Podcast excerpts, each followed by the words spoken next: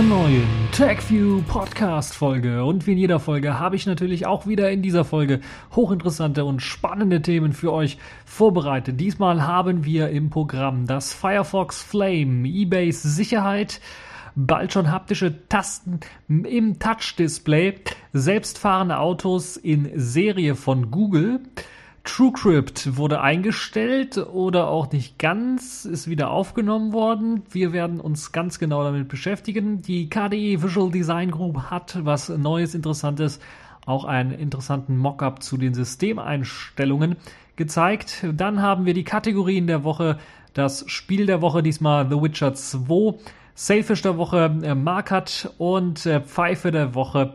Das ist diesmal in dieser Woche der Generalbundesanwalt. Fangen wir aber zunächst einmal an mit äh, Firefox und Mozilla, die ja ihr Firefox OS auf Smartphones bringen wollten und das ja auch schon in einer ersten Fuhre gemacht haben von Smartphones, die rausgegeben worden sind. Jetzt hat Mozilla allerdings auch reagiert und gesagt, okay, wir haben teilweise Smartphones gesehen, die etwas schlecht ausgestattet waren, sagen wir mal so. Deshalb wollen wir jetzt ein Referenzgerät auf den Markt bringen, das zum einen für die Entwickler sehr interessant sein soll, weil wenn Entwickler dafür entwickeln, soll es eben auch skalierbar sein und auf allen Firefox OS-Geräten laufen. Zum anderen natürlich auch, um auch den anderen Herstellern zu zeigen, das ist unsere Referenz. Ihr müsst euch ungefähr in diesem Rahmen dann halten, weil das eben das Gerät ist, wo auch viele Entwickler für entwickeln werden. Das äh, Firefox OS Referenzgerät nennt sich Flame und kostet oder kann bereits jetzt schon für 128 Euro vorbestellt werden. Das ist sehr, sehr günstig, wie ich finde. Äh, für die Ausstattung, Ausstattung, die es liefert, ist das äh, recht ordentlich in, in, in Sachen Preis. Denn das ganze Gerät kommt mit einem Snapdragon Qualcomm Prozessor daher, 1,2 GHz Dual Core. Das ist, glaube ich, relativ ordentlich. 4,5 Zoll ist es groß, also nicht mehr diese alten kleinen 3,5 Zoll Displays oder noch kleiner. Hat allerdings dann auch nur eine Auflösung von 854 x 480 Pixeln. Das ist also schon für 4,5 Zoll sehr gering, wie ich finde. Hat hinten eine Kamera von 5 Megapixeln mit Autofokus und Blitz. Das ist vielleicht positiv für alle diejenigen, die äh, die alten Geräte kannten, die meistens äh, mit einem 3 Megapixel mm, äh, mit der 3 Megapixel Kamera daherkamen, ohne Blitz, ohne Autofokus, was nicht sehr schöne Bilder machen konnte. Da ist, glaube ich, eine 5 Megapixel Kamera doch schon deutlich besser geeignet und hat sogar eine 2 Megapixel Kamera auf der Vorderseite. Das heißt, äh, man kann jetzt auch Videochat damit machen. Äh, zumindest ist das angedacht und das auch in einer ordentlichen Qualität mit äh, zumindest 2 Megapixel geht da auch äh, HD über Videochat mit.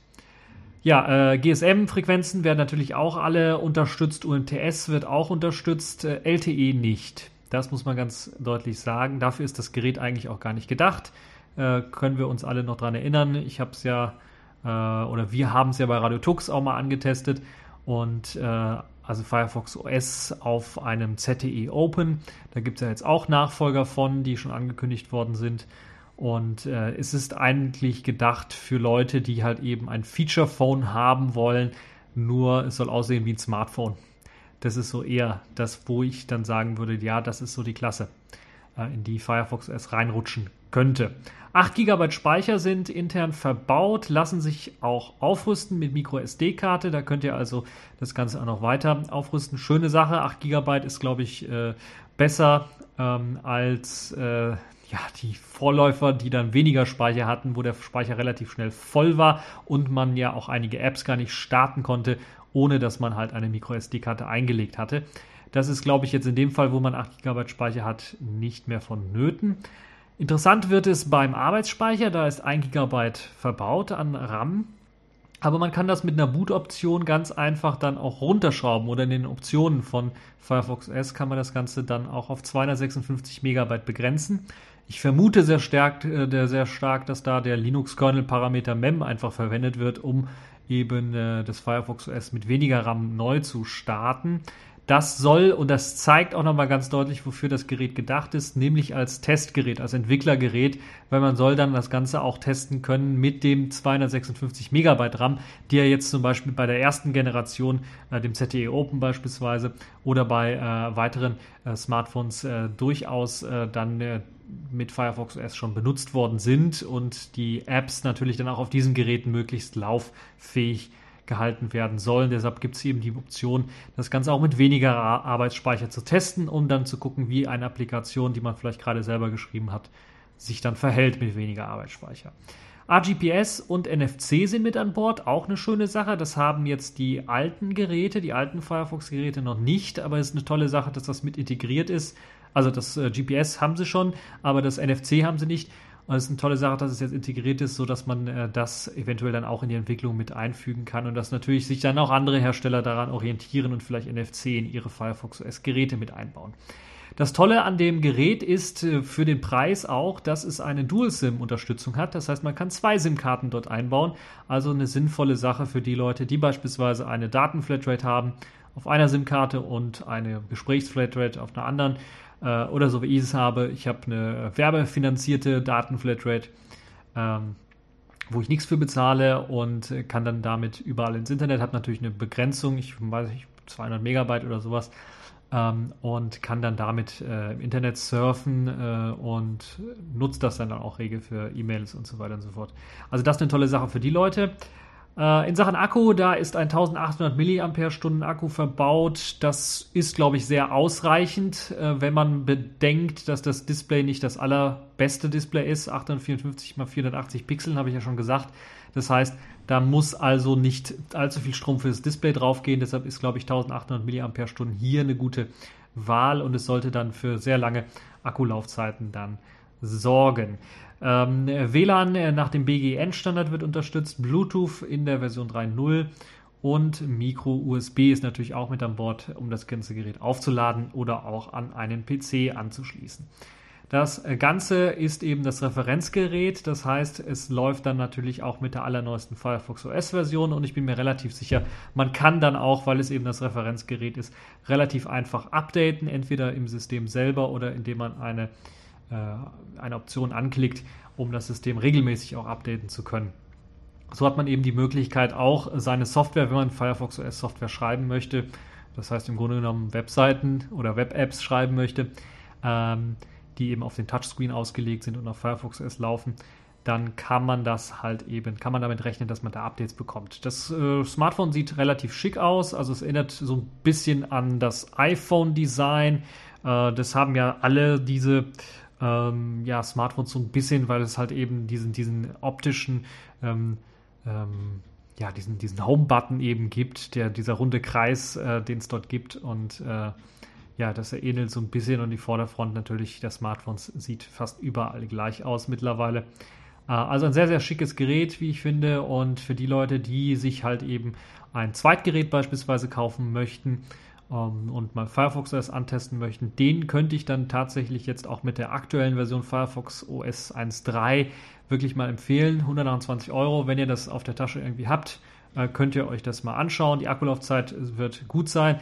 Das Gerät wird relativ schnell laufen. Äh, in Sachen Apps wird es wahrscheinlich nicht sehr viel Auswahl geben, aber dafür wird eben das Ganze nicht mehr so ruckelig und nicht mehr so problematisch laufen, wie zum Beispiel auf dem ZTE Open, weil einfach zu wenig Arbeitsspeicher verbaut ist. Das ist hier mit 1 GB, glaube ich, keinerlei Problem. Und äh, ihr werdet sicherlich damit auch glücklich 4,5 Zoll rumsurfen, auch wenn es ein bisschen was pixelig an der einen oder anderen Stelle sein könnte mit diesen, äh, mit etwas geringeren Auflösung. Ähm, durchaus, glaube ich, ein, ein, äh, für den Preis ein gutes Angebot. Das also zum Referenzgerät Firefox OS. Und wenn man halt so ein bisschen rumsurft, da gibt es ja sehr große Seiten, wo man drauf rumsurfen kann. Und eine dieser Seiten ist eBay. Und eBay hat ja bereits, wurde ja schon in der letzten Woche, in der vorletzten Woche, ähm, quasi hat da irgendwie für Aufsehen gesorgt, weil es dann irgendwie Sicherheitslücken gab und man dann äh, herausgegeben hat, dass wirklich die Datenbank geklaut worden ist mit all den Passwörtern. Auch wenn es nur die verschlüsselte Datenbank war, hat man allen empfohlen, das Passwort zu ändern. Und dann kam ja ein paar Tage einfach später noch die Meldung, ja, die vorige Lücke ist erstens nicht geschlossen Und zweitens kann es auch sein, dass jetzt wirklich nochmal ihr euer Passwort ändern müsst. Und dann gab es sogar eine Aktion, wo eBay bei einigen Konten sogar den Zwang durchgesetzt hat, das Passwort zu ändern. Und äh, ich hatte Glück, ich habe das bereits bei der ersten Welle gemacht, auch wenn ich mir relativ sicher war, dass es äh, schwer wird, aus einem verschlüsselten, ja, aus einem verschlüsselten Container dann dies, äh, mein Passwort rauszulesen. Vor allen Dingen war ja auch unklar, und das muss man eBay wirklich zu Lasten halten, welche Konten eigentlich betroffen sind. Also wenn man hier eBay Deutschland angefragt hat, haben sie gar nichts dazu gesagt. Das heißt, die haben es einfach nicht gewusst weil die Datenbank ja in den USA äh, geklaut worden ist quasi oder die Datenbank-Einträge. Und ja, jetzt gibt es halt eben weitere Schwachstellen, die bei eBay aufgetaucht sind und die machen so ein bisschen, äh, werfen so ein ja, fadenscheiniges Licht auf eBay und was die Sicherheit von eBay angeht. Vor allen Dingen Cross-Site-Scripting, also XSS-Lücken sind aufgetaucht und stehen eben nach dem derzeitigen Kenntnisstand, also was man so weiß, bis jetzt äh, äh, auch nicht in Verbindung mit dem erfolgreichen Hackerangriff, den es vorher gab. Das heißt, es ist immer noch möglich, da bei eBay Daten abzugreifen und äh, Kunden das Passwort zu stehlen, eben mit diesen Cross-Site-Scripting-Angriffen. Und die vorherige Lücke, äh, worüber dann halt eben sehr viele Leute äh, die, die Passwörter, ähm, die Passwortdatenbank kopieren, kopiert, kopieren konnten, also von sehr vielen Leuten die Passwortdatenbank kopieren konnten und so theoretisch eventuell an die Passwörter rankommen äh, konnten, ist natürlich immer noch offen. Und das ist schon ein bisschen ja, traurig eigentlich, dass eBay da etwas äh, ja, ratlos reagiert oder nicht so richtig reagiert, wie man sich das eigentlich von so einer großen Firma, von so einer großen Webseite eigentlich wünscht, nämlich dass sie da sehr entschieden, entschlossen dagegen vorgeht und auch sehr offen in der Kommunikation mit den Kunden ist. Und das ist und war eBay leider nicht oder auch viel zu spät kam eben dann der, die Zwang, die Zwangsmaßnahme, das Passwort zu ändern und meiner Meinung nach auch ein bisschen was lächerlich, wenn die Lücke weiterhin existiert, das Passwort zu ändern, weil dann äh, holen sich die Hacker das halt dann mit dem nächsten Angriff, das Passwort direkt oder indirekt. Allen diejenigen, die ihr Passwort nicht geändert haben bei eBay, sei nochmal gesagt, das solltet ihr tunlichst machen, weil es kann natürlich auch sein und ähm, darauf solltet ihr dann auch achten, Erstens natürlich, das Passwort könnte geknackt werden. Wenn ihr das Passwort nicht nur für eBay, sondern auch für euer E-Mail-Account verwendet, dann ist es sehr, sehr dunkel, weil dann könnte auch euer E-Mail-Account geknackt werden. Und wenn der geknackt ist, ja, dann äh, sind Tor und Tür geöffnet, weil ihr sicherlich mit den E-Mails oder mit dem E-Mail-Account viele weitere Accounts angemeldet habt. Deshalb hier nochmal drauf achten, wirklich äh, dann das Passwort zu ändern, auch wenn es schwerfällt. Ähm, man kann sich ja irgendwie was einfallen lassen, wie man seine Passwörter nach einem System, nach einem Schema dann äh, für die verschiedenen Seiten benutzt oder benutzen möchte. Das kann ich nur empfehlen, weil das hilft dann so ein bisschen. Also wenn man beispielsweise ein Passwort mit der Seite, auf der man äh, das Passwort verwenden möchte, dann in Verbindung bringt, dann macht das ordentlich viel Sinn. Ähm, was ja auch so ein bisschen traurig ist in dem Fall, ist ja dann, äh, dass die Hacker nicht so oder die Cracker dann in dem Fall nicht so, äh, ja, sagen wir mal, äh, hinterher sind, wie man sich das eigentlich vorstellen würde. Und die würden jetzt an dieser Datenbank rumcracken und versuchen, die irgendwie zu knacken, sondern die machen das ja auch ziemlich geschickt. Deshalb muss man auch nochmal Obacht ähm, geben, wenn es darum geht, wenn man von E-Mails, äh, von eBay E-Mails bekommt, in dem man aufgefordert wird, das Passwort zu ändern oder irgendetwas dergleichen. Und das ist eben das, was dann auch nochmal einen sehr faden Beigeschmack mit hineinspielt, weil das könnten natürlich gleichzeitig auch diese Cracker sein, die sich dieses Datenbank besorgt haben und die sind zu faul, die zu cracken. Also sagen sie sich, okay, schicken wir Phishing-Mails raus, die so aussehen wie die E-Mail, äh, die eBay-E-Mail-Seite. Und weil eBay sowieso zum Passwort ändern aufgefordert hat, fordern wir die Leute dann nochmal zum Passwort ändern auf. Nur das auf unserer Phishing-Seite, so dass wir auf ihr Konto zugreifen können. Und das ist natürlich dann sehr, sehr tückisch und das ist, glaube ich, das, worauf eben diese Leute dann setzen, um äh, ähm, an euer Konto zu kommen, an euer eBay-Konto und dann später natürlich dadurch auch ähm, möglicherweise vielleicht, wenn da andere Konten, PayPal-Konten mit verknüpft sind und so weiter und so fort, da auch irgendwie drauf zugreifen zu können.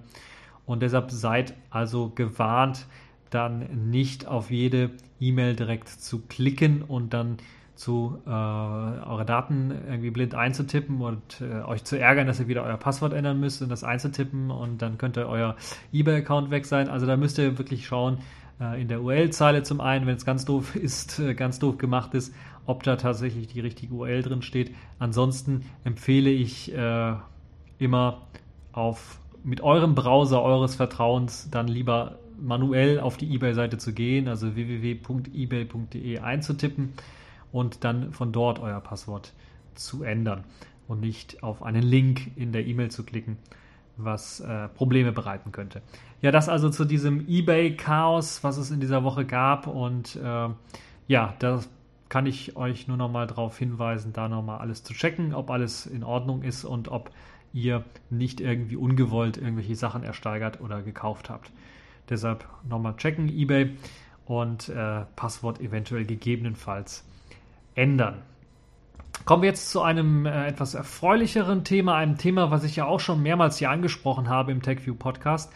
Ähm, es geht um neuartige Folien, neuartige Displayfolien oder neuartige Displays, die ausgestattet werden sollen mit einer Technologie, die einem erlaubt, haptisches Feedback über das Display zu gelangen. Das heißt, dass man im Grunde eine Art Folie hat, die sich verbiegen kann, die die Möglichkeit hat, Luft in eine Blase unter der Folie zu sammeln und so zum Beispiel einen physischen Button irgendwie zu, zu simulieren.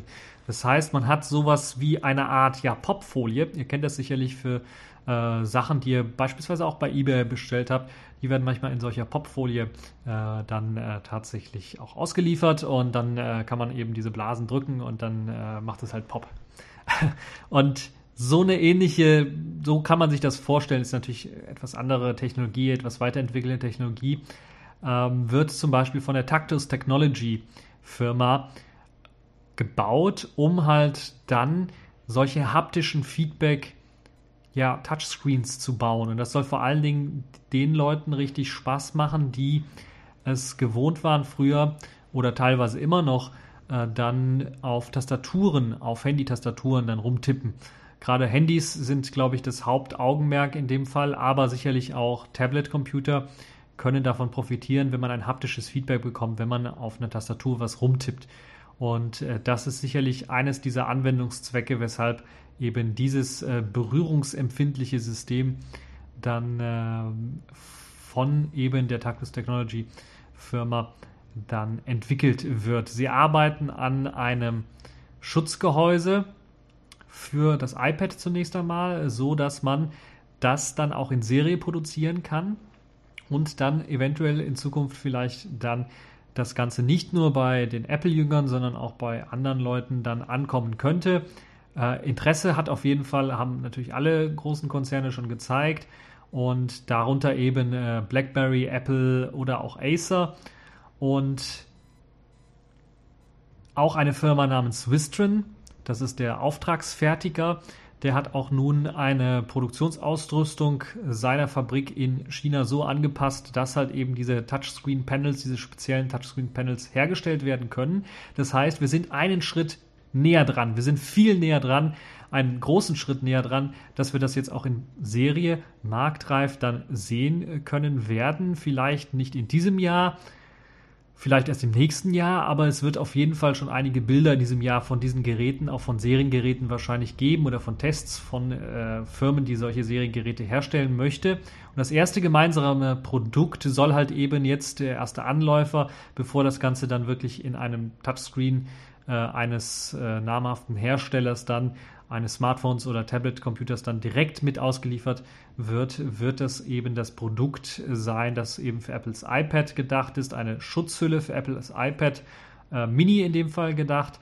Und das soll, soll, halt eben so einen transparenten Bildschirmschutz erhalten, äh, der eben äh, die äh, Vorderseite des Tablets irgendwie abdeckt, so dass ihr zum einen natürlich einen Schutz habt davor vor Kratzer oder äh, Dreck oder Fettflecken oder sowas äh, und äh, dann halt eben die Möglichkeit haben, ähm, ja, eine Art durchsichtige Knöpfe zu erzeugen. Und diese durchsichtigen Knöpfe sollen zunächst einmal, äh, so wie ich das hier gelesen habe, mit eben äh, ein, einer Vorderseite angebrachten mechanischen Schalter dann äh, an der Seite ähm, soll es halt eben ermöglichen, dann diese Knöpfe hochfahren zu lassen, im Grunde, so dass ihr die Möglichkeit habt, dann diese durchsichtigen Knöpfe anzuklicken. Die sollen natürlich an der Position sein, wo dann auch die virtuelle Tastatur ist. Aber es ist noch nicht so weit, dass man sagen kann, dass es so in das System mit integriert ist, dass automatisch, wenn die Tastatur hochfährt, auch das diese Folie sich dann anpasst und äh, die, die Knöpfe rausfährt, sondern das muss man dann manuell machen. Hat natürlich den Vorteil, dass für die Leute, die es gewohnt sind, auch auf der virtuellen Tastatur schnell zu tippen, die das dann eher ja, befremdlich finden würden, auf so einer ja, komischen äh, Pop-Folientastatur dann rumzutippen, äh, dass man das dann eben optional hat, dass man das nicht immer hat, wenn eben diese Tastatur hochfährt. Trotzdem soll es natürlich äh, das Tippen enorm vereinfachen für die Leute, die halt eben ein direktes haptisches Feedback bekommen, ob sie eine Taste wirklich gedrückt haben und dann auch sehen können, welche Taste es dann auch wirklich war. Und das ist halt eine sehr, sehr schöne äh, Sache, wie ich finde. Und äh, da bin ich mal gespannt, wie sich das Ganze weiterentwickeln wird. Wir werden das sicherlich schon dieses Jahr dann sehen von der Firma Taktus halt. Und die wird dann auch, glaube ich, in Zukunft dann sehr gefragt sein, wenn es darum geht, das eventuell dann auch in äh, Serienreife in, direkt in Smartphones mit einzubauen. Und dann wird es natürlich auch darum gehen, das Feedback ähm, äh, vielleicht auch noch per Software besser steuern zu können und eventuell, und das könnte ich mir dann auch vorstellen, das ist aber jetzt hier noch nicht angedacht, äh, das haben wir aber auch schon mal besprochen gehabt, dass es dann die Möglichkeit gibt, das Ganze dann auch für Emulatoren oder für Spiele dann extra zu machen, dass dann extra Knöpfe eingeblendet werden, ähm, die dann äh, ja für die Steuerung genutzt werden können. Und ja, ich bin echt mal gespannt und das ist ein enormer Fortschritt, wie ich finde. Und da bin ich mir relativ sicher, dass wir in diesem Jahr dann zumindest schon mal diese eine Hülle sehen werden und äh, einige Tests sicherlich davon lesen können und dann im nächsten Jahr bestimmt dann auch die ersten Geräte, die dann direkt mit dieser Technologie ausgestattet herkommen, sehen werden. Und dann bin ich mal gespannt, ob das auch bei den Leuten, die auf solche Hardware-Tastaturen bei Handys schwören, dann auch gut ankommen wird und wie es dann ankommen wird. Das ist also eine sehr spannende Geschichte. Kommen wir zu einer weiteren Zukunftsvision, die allerdings schon eher, ja, doch ein bisschen was mehr in der Zukunft liegt aber äh, auch einen enormen Schritt nach vorne gemacht hat, nämlich selbstfahrende Autos. Da hat Google jetzt ein Auto vorgestellt, das wirklich tatsächlich selbst fahren soll und in Serie produziert werden soll oder in Serie produziert werden könnte. Das Google Self-Driving Car Projekt hat eben ein ja, Auto vorgestellt, auch in einem Videofilm dann mal kurz einige Leute damit fahren lassen, ältere, jüngere Leute, teilweise auch Leute, wofür das dann gedacht ist, wie beispielsweise blinde Leute, die normalerweise kein Auto fahren dürfen. Äh, und das ist, glaube ich, eine wirklich, wirklich geniale Sache, wie ich finde. Und dass man jetzt schon so enorm weit ist, dass man das Ganze jetzt theoretisch auch in Serie produzieren könnte, ist eine sehr gute Sache. Ihr könnt euch das ganze Video anschauen, da wird nochmal alles erklärt, da wird auch nochmal auf die Leute eingegangen. Das ist ein typisches Werbevideo, wie man das halt den, von den USA her kennt. Äh, das Einzige, was so ein bisschen, äh, sagen wir mal, seltsam an dem Auto ist, wenn man das erste Mal einsteigt, ist äh, ja neben dem optischen, was so ein bisschen aussieht wie so ein, ja, etwas, ja, wie ein Smart, nur etwas größer, Zweisitzer, äh, ist, glaube ich, das äh, Ungewohnte, dass man kein Lenkrad hat ist ja halt ein selbstfahrendes Auto, da braucht man eben kein Lenkrad, aber man hat auch kein Gas- oder Bremspedal. Das heißt, man kann auch, wenn man möchte, in, äh, in einem Notfall beispielsweise nicht komplett irgendwie auf die Bremse drücken oder sowas. Ähm, ich könnte mir vorstellen, man kann dann sagen, im Notfall oder so, es halt mal an oder so per Sprachsteuerung oder per Knopfdruck, Knopfdruck, aber man hat keine Brems, äh, kein Bremspedal oder kein Gaspedal, um irgendwie manuell äh, das Auto zu steuern, sondern es würde immer automatisch funktionieren hat dann natürlich auch oben angebracht Kameras, die sich immer drehen. Also es ist ja das typische äh, Prinzip, um halt eben so einen 360-Grad-Blick zu haben rund ums Auto. Ähm, kennt man auch von den verschiedenen äh, Google Street View-Wagen, die dann am ähnlichen Konzept dann äh, verschiedene Bildschirmaufnahmen gemacht haben. In dem Fall dreht sich das oben und äh, erzeugt dann halt eben einen Rundumblick um den Wagen selber. Deshalb ist der Wagen sicherlich auch äh, eines äh, der Mankos dieses Wagens sehr klein geraten. Es gibt keinen Kofferraum, wie ich das hier sehe. Zumindest kann man keinen Klappdeckel irgendwie öffnen. Äh, der Innenraum ist natürlich sehr großzügig gestaltet, dadurch, dass man sich das ganze Armaturenbrett wegdenken konnte und äh, Lenkrad äh, wegfallen konnte und solche Geschichten. Deshalb ist das doch schon relativ groß. Es ist größer als ein Smart, muss man ganz äh, deutlich sagen, aber es wirkt halt von außen halt wie ein, ja, wie ein Smart. Zwei Sitze halt ein typischer. Äh, man muss sich immer noch anschnallen, das ist klar. Äh, es ist, ähm, äh, ja, angenehm zu fahren, das sagen die Leute, die damit gefahren sind. Also er fährt sehr angenehm, hat dann auch in der Software mit einprogrammiert beispielsweise, dass er auch bei Kurven erst einmal abbremst, nicht nur weil es nötig ist, damit das Ganze nicht irgendwie äh, umkippt oder so oder dass er nicht ins Schleudern gerät, sondern ähm, weil es eben angenehm ist für die Leute auch, wenn man damit fährt, dass, dass er vor Kurven einfach mal bremst und dann in Kurven dann wieder Gas gibt. Solche Geschichten also sind da auch. Man kann auch äh, dann mit dem Ingenieurteam ein paar Interviews sehen, wie das ganze Konzept gemacht worden ist, äh, was für Gedanken man sich dort gemacht hat.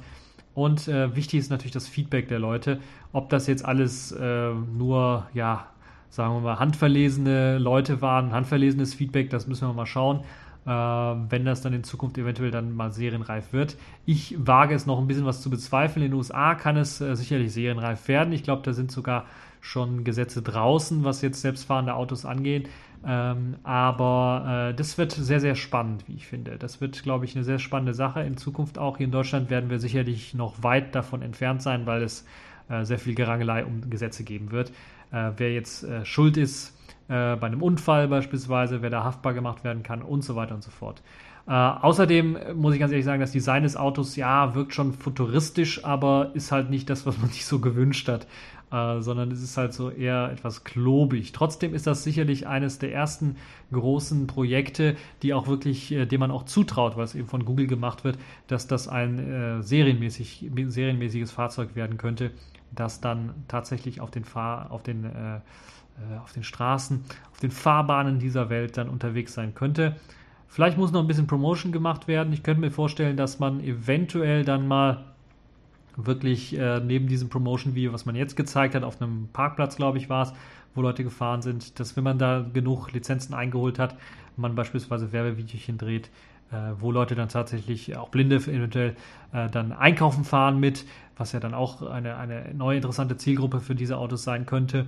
Leute, die also jetzt äh, nicht mehr so ein herkömmliches Auto fahren können oder dürfen, dann eben trotzdem die Mobilität zu ermöglichen. Also ein tolles, tolles Projekt, wie ich finde. Noch ein bisschen was weiter in der Zukunft als jetzt diese Tablet-Hüllen. Trotzdem eine sehr, sehr interessante Sache.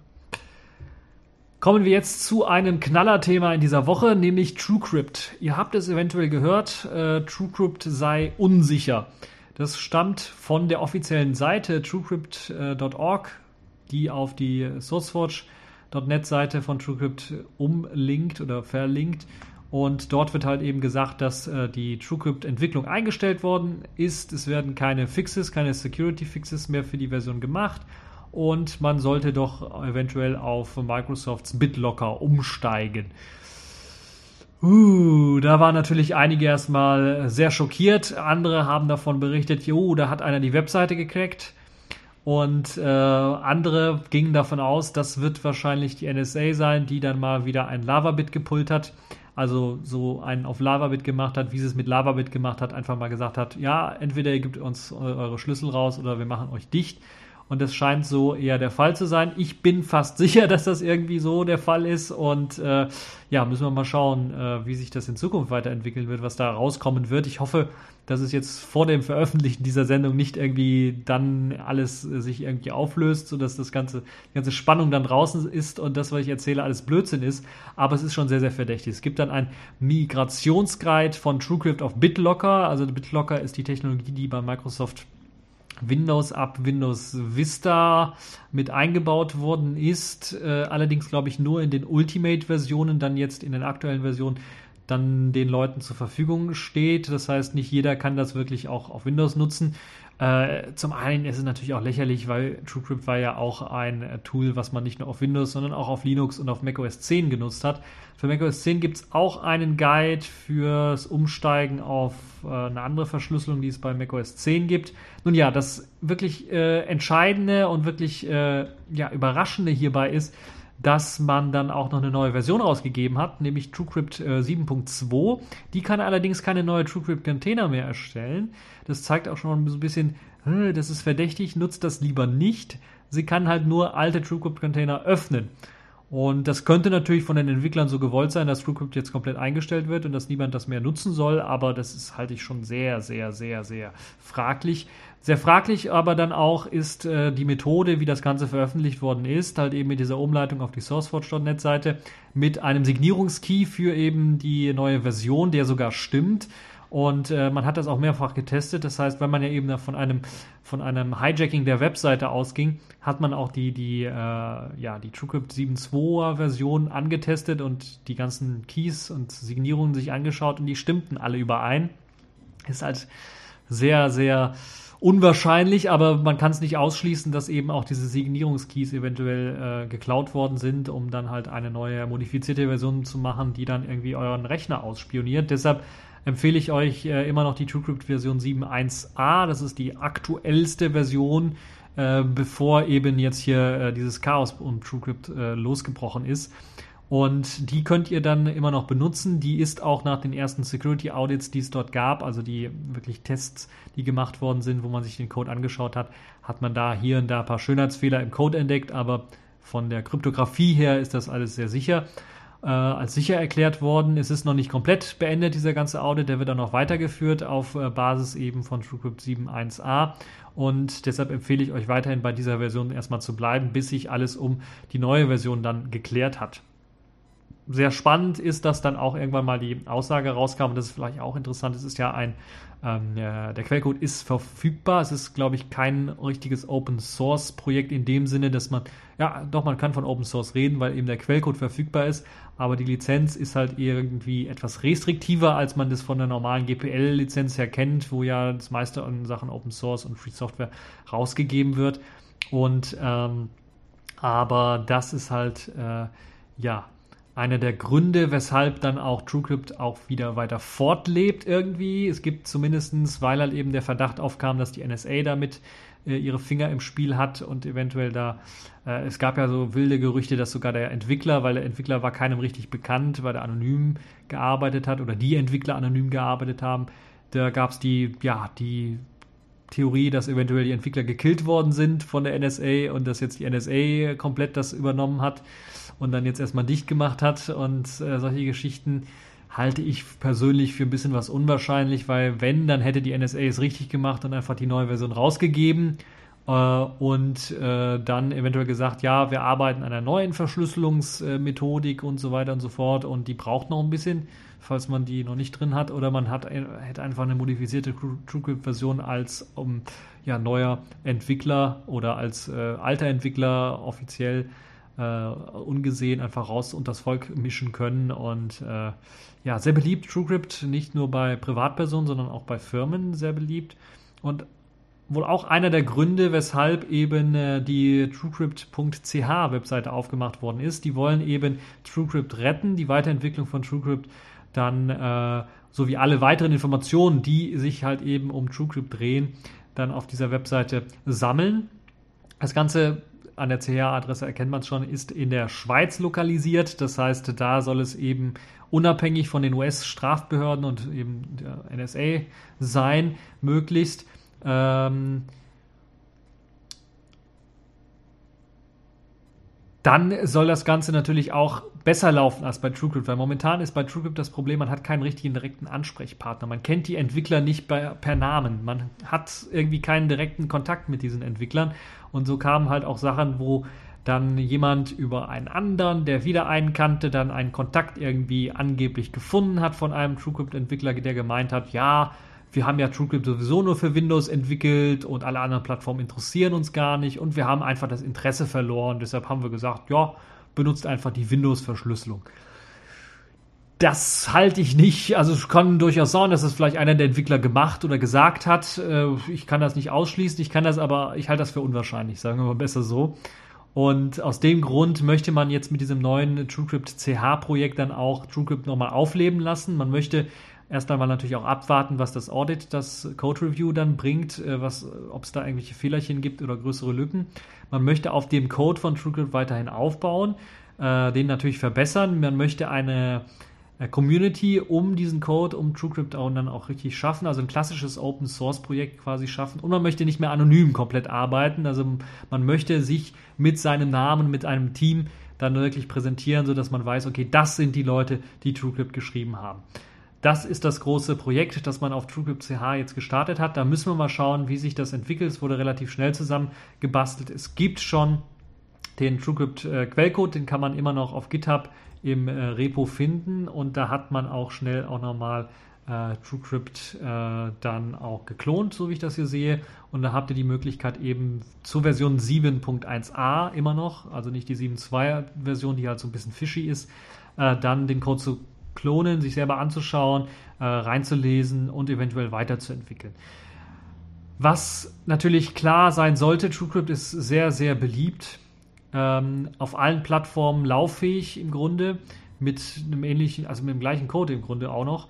Und ja, schon sehr, sehr lange in Benutzung, auch, auch bei mir schon sehr lange in Benutzung. Und wenn es darum geht, halt irgendwelche verschlüsselten Container zu machen, ist halt immer die erste Empfehlung, die man meistens bekommt, TrueCrypt, weil eben auch die grafische Oberfläche so einfach gehalten ist, dass man da mit zwei, drei Klicks sich eine, einen Container basteln kann, einen verschlüsselten Container, wo man halt Daten ablegen kann. Und das funktioniert halt eben äh, gleich auf allen drei Plattformen. Das ist sicherlich eines der großen Vorteile von TrueCrypt. Es gibt aber noch andere Projekte, die jetzt die Möglichkeit beispielsweise besitzen, auch andere Open Source Projekte, die schon was länger in Planung und Arbeit sind, äh, die Möglichkeit besitzen, TrueCrypt-Container zu öffnen. Das heißt, selbst wenn TrueCrypt jetzt komplett ein, also komplett zugemacht wird, habt ihr immer noch die Möglichkeit, eure alten TrueCrypt-Container zu öffnen.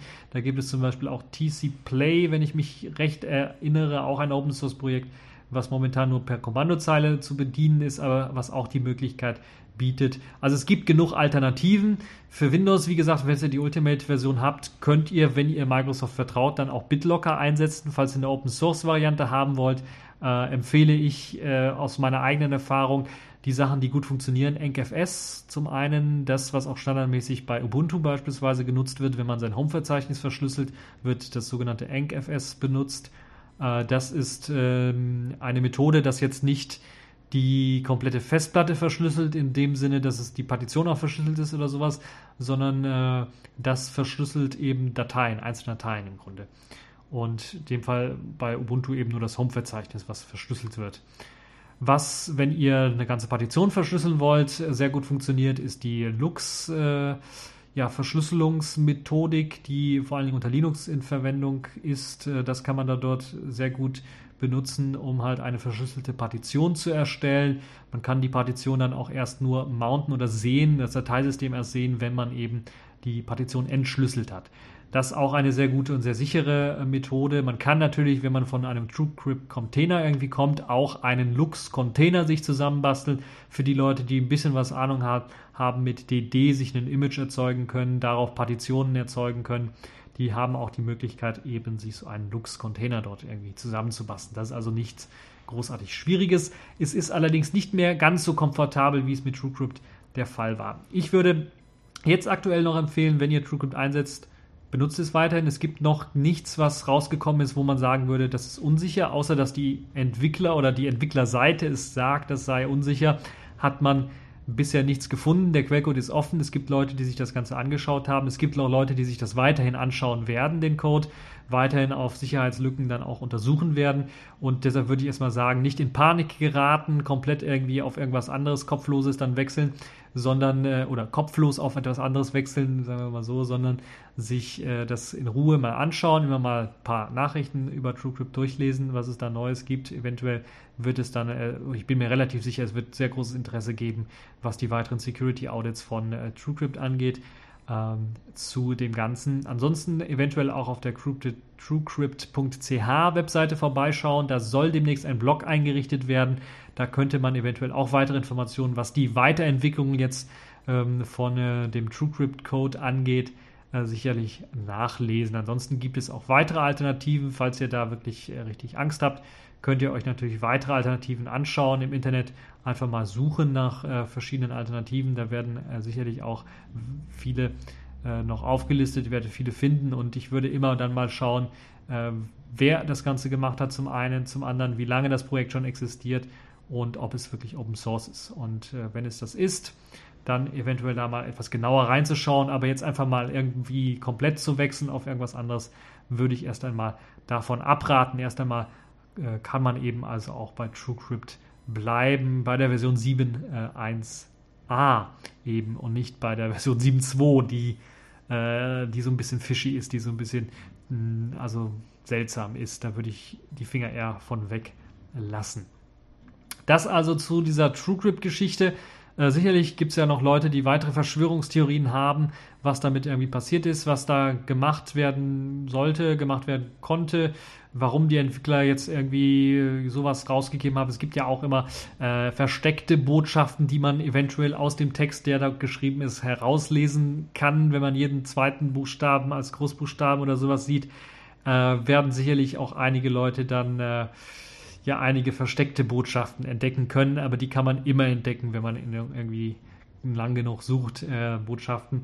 Deshalb bin ich äh, und hoffe ich, dass die Entwickler sich dann doch noch irgendwann mal zu Wort melden und offiziell irgendwie, also äh, nochmal offiziell die Fragen beantworten, die wir alle haben, weil es sieht halt sehr, sehr seltsam aus. Und äh, da bin ich echt mal gespannt, was sich da tun wird. Wenn sich da nichts tun wird, ja, was soll man dann davon, also dann muss ich eigentlich davon ausgehen, das gehe ich momentan auch von aus, dass die NSA da irgendwie das Ganze dicht gemacht hat, was ich sehr schade finden würde, was aus meiner Sicht auch irgendwie logisch für die NSA nicht sehr viel Sinn machen würde, aber das kann immer der Fall sein, dass da äh, man vielleicht irgendwie was entdeckt hat, äh, weshalb man das schnell dicht machen musste. Da bin ich echt mal gespannt, wie sich es weiterentwickeln wird. Äh, schauen wir mal, was die Zukunft bringen wird zum Thema TrueCrypt. Wenn es da Informationen gibt, werde ich natürlich in der nächsten Woche dann euch äh, dann äh, das Ganze nochmal auflösen, was es da zu TrueCrypt zu berichten gibt. Kommen wir jetzt zu einem etwas erfreulicheren Thema wieder zurück, nämlich dem äh, KDE Visual Design Group. Die haben ja immer täglich quasi äh, wöchentlich ihr, ihren Monday Report, wo sie halt neue Sachen vorstellen. Diesmal auch wieder mit Updates zu beispielsweise der, dem äh, Fenster, der Fensterdekoration, die weiter verbessert worden ist. Ihr habt es sicherlich, sicherlich schon gesehen, letztens in äh, meinem Video, in der Videoshow, in der TechView Podcast Show, äh, das Video, wo ich euch äh, Plasma Next vorgestellt habe und dort dann auch das neue Fenster, die Fensterdeko vorgestellt habe. Die wurde weiter verbessert und äh, auch äh, einige Bugfixes in der Aurora Engine die eben jetzt auf QML und so weiter fußt, wurden verbessert. Aber sehr spannend fand ich bei diesem Monday Report gibt es auch eine, einen Entwurf für eine neue Systemsteuerung, eine neue Systemeinst ein neues Systemeinstellungstool. Und das sieht schon, oh, das sieht also komplett neu redesigned aus. Das muss man ganz ehrlich sagen. Redesigned hat nichts mehr mit dem alten zu tun und äh, wirkt so ein bisschen ja wie so ein Einstellungscenter, was man von Smartphones erkennt. Aus meiner Sicht zumindest so ein bisschen.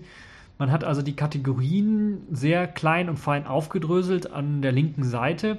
Und man kann, wenn man auf eine Kategorie klickt, dann in eine Unterkategorie gelangen oder gelangt dann in die Unterkategorie hinein. Also wenn man beispielsweise auf Aussehen klickt, gelangt man eben äh, in die Aussehen-Kategorie, wo man dann die Möglichkeit hat, die Themes anzupassen, die Icons anzupassen, die Farben anzupassen und so weiter und so fort. Zwei Dialoge sind hier schon zu sehen. Äh, in den Screenshots äh, kann man dann beispielsweise sehen, wie das Ganze dann präsentiert werden soll. Standardmäßig mit eben äh, den Systemeinstellungen, einer Beschreibung der Systemeinstellungen, welche Kategorie man was eventuell finden kann. Das auf der rechten Hauptseite ganz groß. Dann kriegt man auch links dann diesen die Auswahldialog der Kategorien angezeigt, wo man dann in die verschiedenen Kategorien springen können soll. Das sind viel weniger Kategorien, als es jetzt der Fall ist. Ähm, und dann eben, wenn man in eine Kategorie reingesprungen ist, kriegt man die Unter- Punkte, Menüpunkte angezeigt. Klickt man auf einen Untermenüpunkt wie beispielsweise Farbe, kriegt man dann irgendwie nicht in Tabs unterschieden oder unterteilt, sondern im Grunde genommen alle Informationen auf einen Klatsch, auf einen Blick direkt in äh, dem Fokus des äh, Anwenders hat man die Möglichkeit, dann die verschiedenen Farben einzustellen mit einer Vorschau, die auch nochmal anzeigt, was passiert, wenn man die Farbe des aktiven Fensters verändert, des inaktiven Fensters oder des deaktivierten Fensters ändert. Solche Geschichten kann man dort dann äh, sehen und einstellen. Das wirkt alles sehr modern und futuristisch. Ich für meinen Teil finde das ein bisschen vielleicht zu viel Information auf einmal. Gerade der Dialog mit den Farben, der da angezeigt wird, das wirkt schon so ein bisschen leicht überfordernd, wie ich finde. Da wäre diese Tab-Lösung, die man derzeit hat, mit einfacheren Einstellungen, erweiterten Einstellungen oder nochmal in äh, verschiedenen Kategorien unterteilten Einstellungsmöglichkeiten für die Farbe ein bisschen was logischer aufgeteilt, ein bisschen was einfacher für die Leute.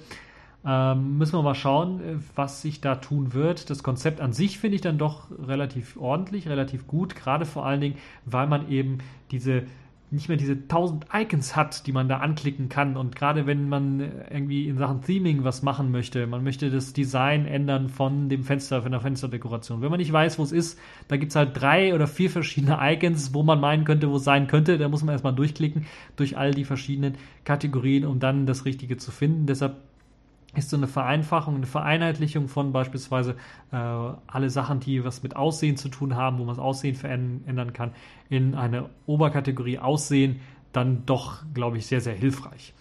Äh, müssen wir mal schauen, wie sich das weiterentwickelt. Ich halte das für einen sehr, sehr frühen Prototypen.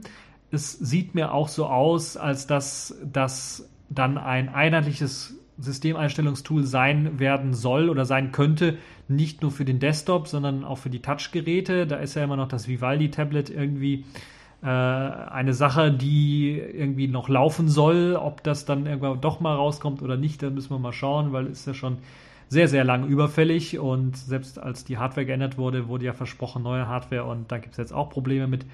Möchte ich nicht allzu sehr rein äh, mich steigern, weil ich dann auch nicht so viel weiß von, aber trotzdem ist das so eine Sache, wohin dann auch man bei Plasma weiterentwickeln möchte, dass man eben den Desktop, äh, den, den Code so weit vereinheitlicht und auch das Ganze so einheitlich macht, dass man den Desktop eventuell dann auch natürlich in veränderter Form auf einem Tablet benutzen kann, auf einem Touchscreen-Display, aber dann auch auf dem äh, ganz normalen, äh, auf einem ganz normalen PC dann nutzen kann mit Tastatur und Maus. Und deshalb finde ich, das ist, glaube ich, eine gelungene, gelungene Mischung die da gefunden wurde. Einige Sachen sind mir noch ein bisschen was unklar, aber beispielsweise, warum wird der Nutzer oben links angezeigt? Eventuell, weil man jetzt Systemeinstellungen für andere Nutzer auch direkt anpassen kann, ohne dass man sich ummelden muss. Das wäre vielleicht eine nette Idee. Ähm, aber ja, müssen wir mal schauen, was äh, die Leute sich da gedacht haben. Auf jeden Fall immer sehr spannend zu sehen äh, und immer sehr interessant zu sehen, was für neue Ideen eben die KDE Visual Design Group hat wie beispielsweise jetzt in dem Fall die neuen Systemeinstellungen, äh, die so vielleicht nicht direkt kommen werden, aber in einer modifizierten Variante sicherlich angedacht sind. Und ich bin mir auch relativ sicher, jetzt für Plasma Next äh, werden die so nicht kommen, weil das ist eine zu große Designänderung. Das wird erst einmal im, noch nicht mal in diesem Jahr, ich würde eher sagen im nächsten Jahr dann anstehen, eine größere Änderung, was die Systemeinstellungen angeht weil da müssen natürlich auch einige Tools angepasst werden und äh, die KDE Frameworks 5 Portierungen der Anwendungen stehen ja auch noch alle offen. Accepted. Connecting. Complete. System activated. All systems operational.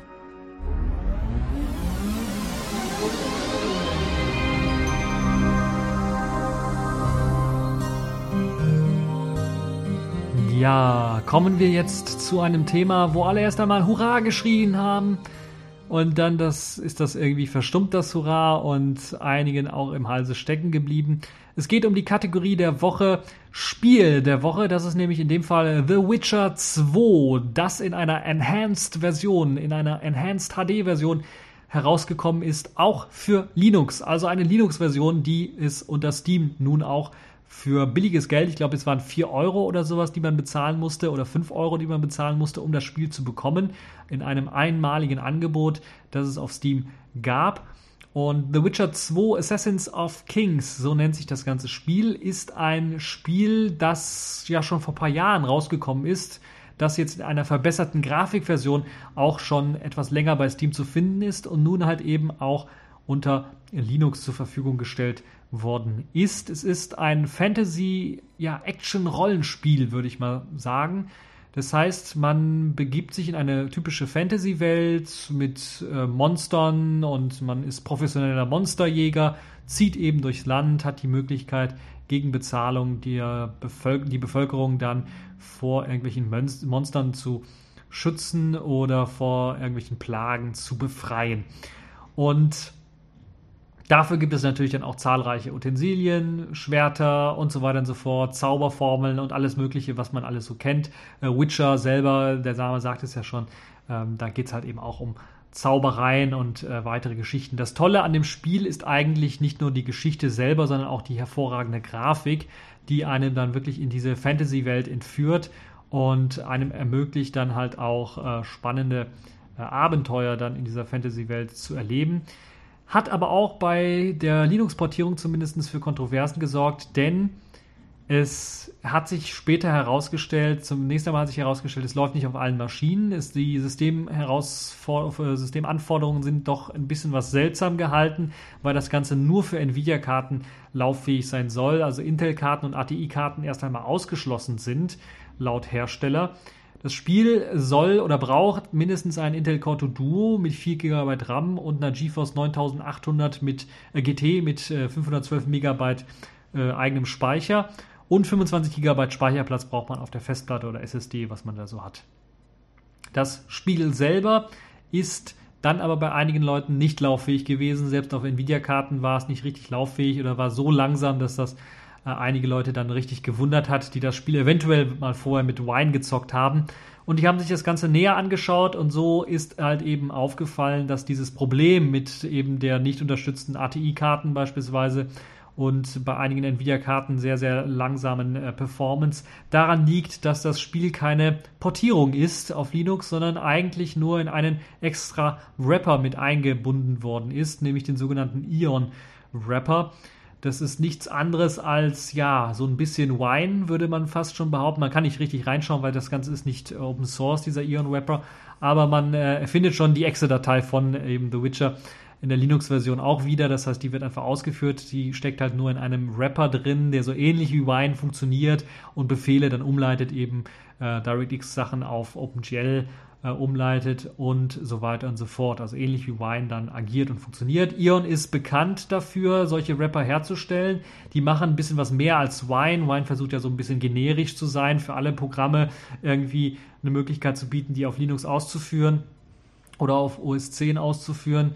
Und Ion ist so spezifischer Rapper, der also an eine bestimmte Programmversion, in dem Fall an das Spiel angepasst wird, um halt bessere Performance zu liefern. Und das soll es eigentlich auch äh, bei den Karten, wo es unterstützt wird. Also bei einigen Leuten funktioniert es dann relativ gut. Die können damit dann ordentlich spielen und ordentlich zocken. Ich muss ganz ehrlich sagen, ich habe mir das Spiel besorgt, aber selber noch nicht angezockt.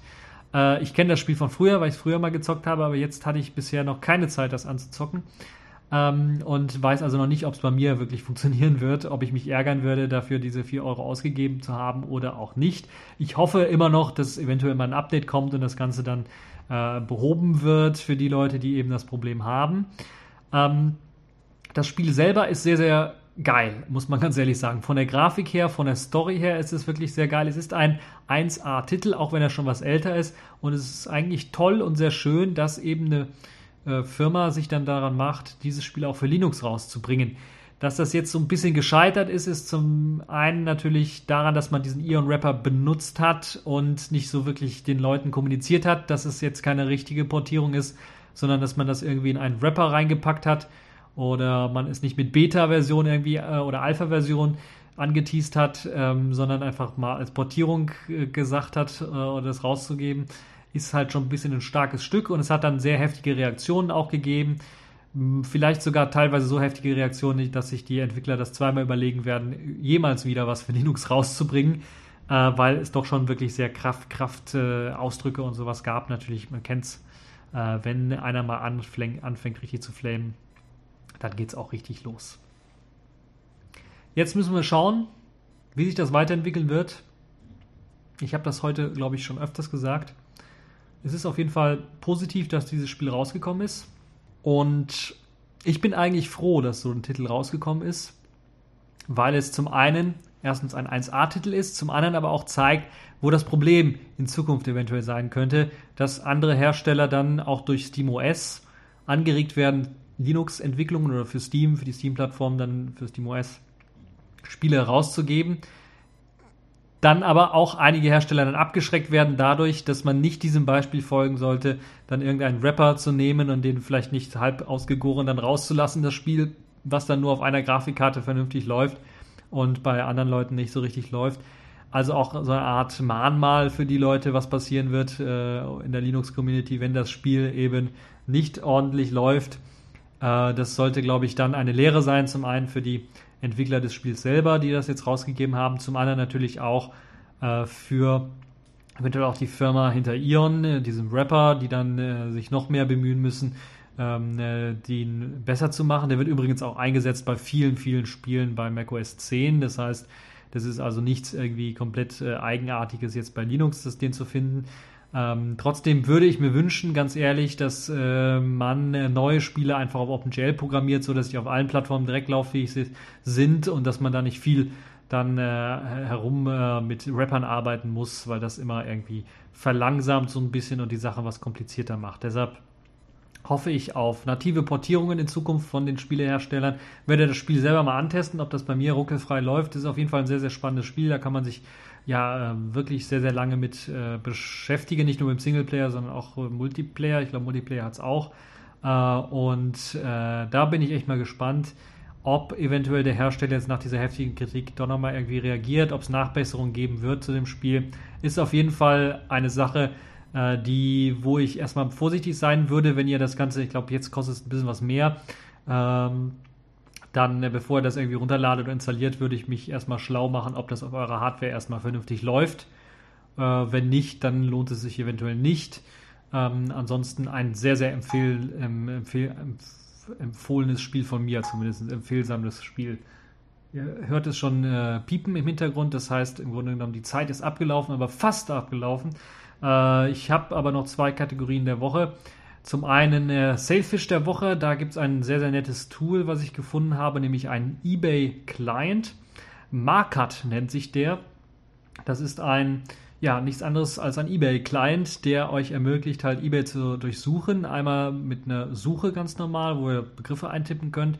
Ihr seht dann in einer nativen Oberfläche, äh, Sailfish-Oberfläche, dann äh, den Preis beispielsweise, die Angebote, die Angebotsdauer, wie lange das Ganze läuft. Ihr könnt euch die Beschreibung durchlesen des Artikels, äh, Informationen zum Hersteller und so weiter einholen. Das Einzige, was ihr nicht machen könnt mit dem äh, eBay-Client, ist halt tatsächlich dann auch äh, mitzubieten oder eine Sache zu kaufen. Da müsst ihr dann auf den Link der Webseite gehen. Also da gibt es eine Möglichkeit im Pulldown-Menü einfach zu sagen, äh, auf die Webseite gehen und dann kann man das Ganze dann äh, die Bezahlung dort durchführen oder die äh, des Gebotes dort abgeben. Das ist also das, was noch so ein bisschen fehlt. Ich würde mir dann eventuell auch noch wünschen, dass eventuell äh, dann auch noch äh, irgendwie die Möglichkeit besteht, dann äh, zu sagen, okay, ich möchte da jetzt dieses Angebot beobachten und wie man es halt von den verschiedenen anderen eBay-Clients so kennt, äh, dann soll das Ganze dann äh, automatisch bieten, wenn halt eben noch ein paar Sekunden auf der Uhr drauf sind oder sowas.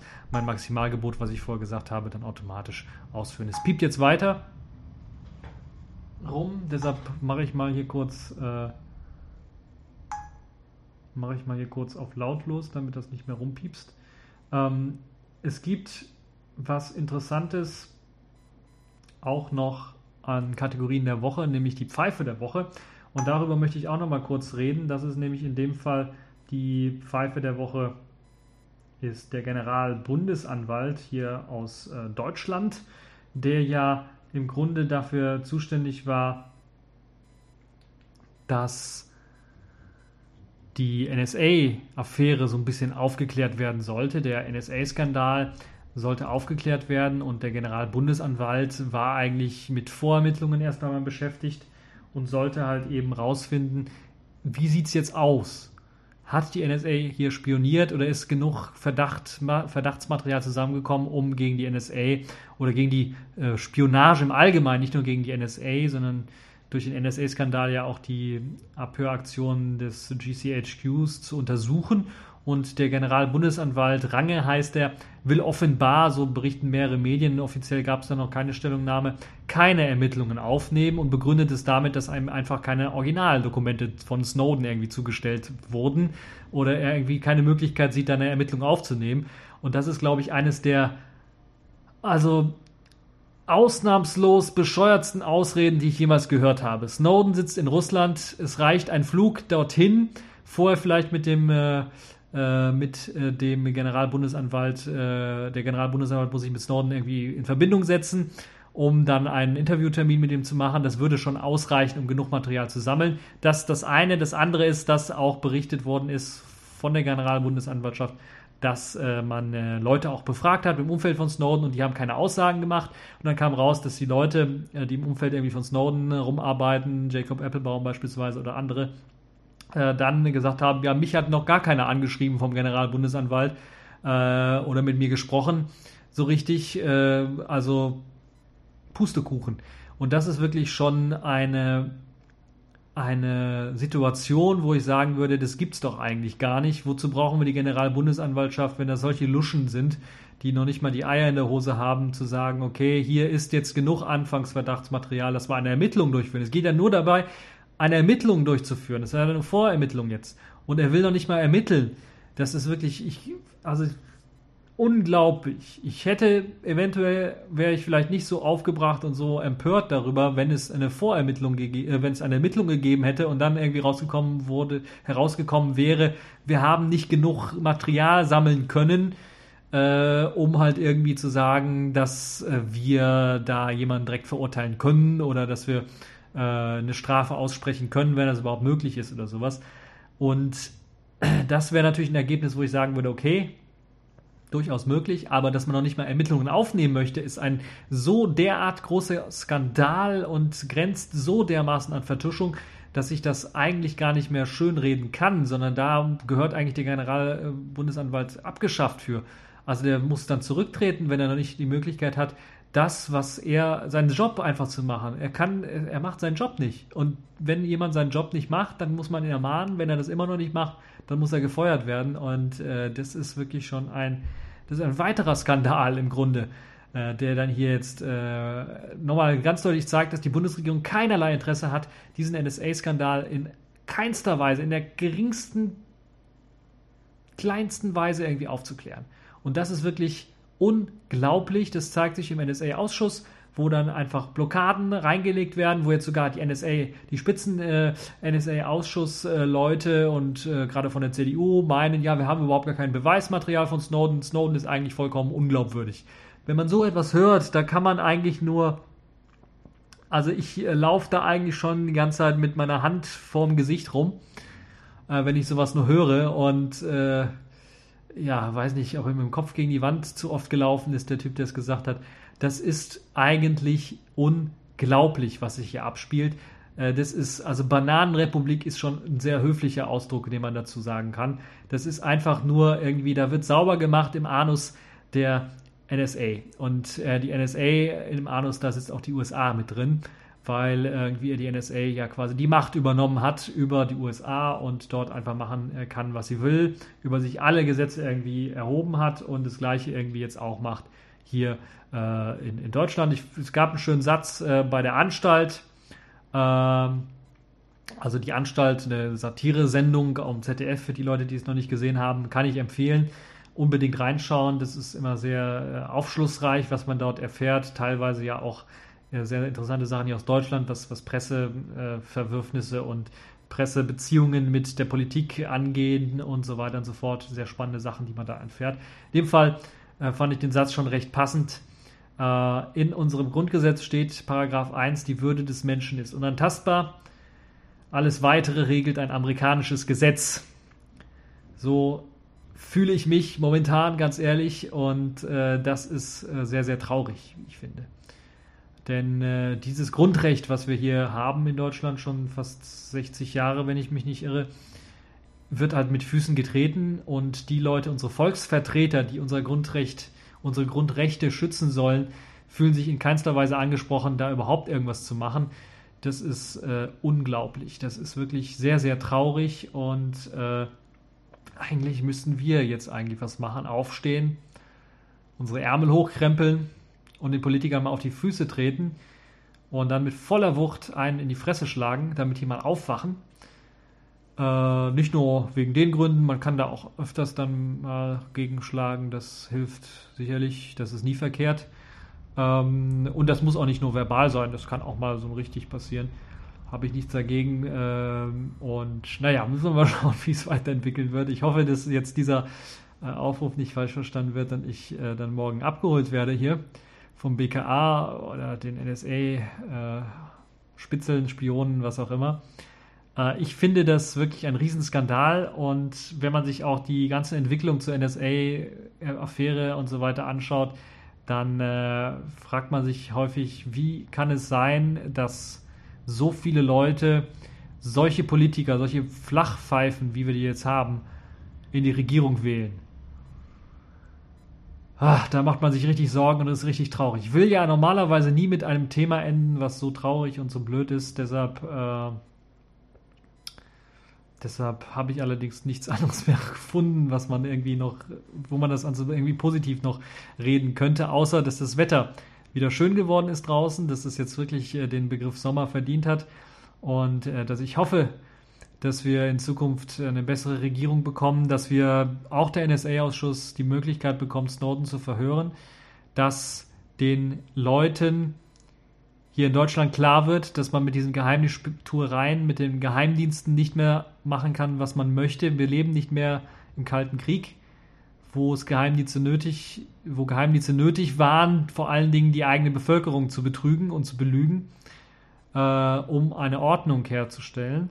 Sondern jetzt ist es wirklich an der Zeit, ein bisschen was mehr Transparenz reinzulassen und diese ganz, dieses ganze Lügen und Betrügen mal sein zu lassen und äh, dafür bin ich wirklich, äh, da würde ich mich sehr, sehr stark für engagieren, dass das passiert und hoffe, dass ihr jetzt nicht allzu traurig jetzt aus dem TechView Podcast rausgeht, in einen schönen, äh, schönen Feierabend oder in einem schönen äh, sonnigen äh, Sonntagabend oder was ihr jetzt gerade erlebt, wo ihr diesen Podcast hört. Äh, wünsche euch noch eine frohe Zeit und das war's auch schon für diese TechView Podcast Folge und bis zur nächsten Folge.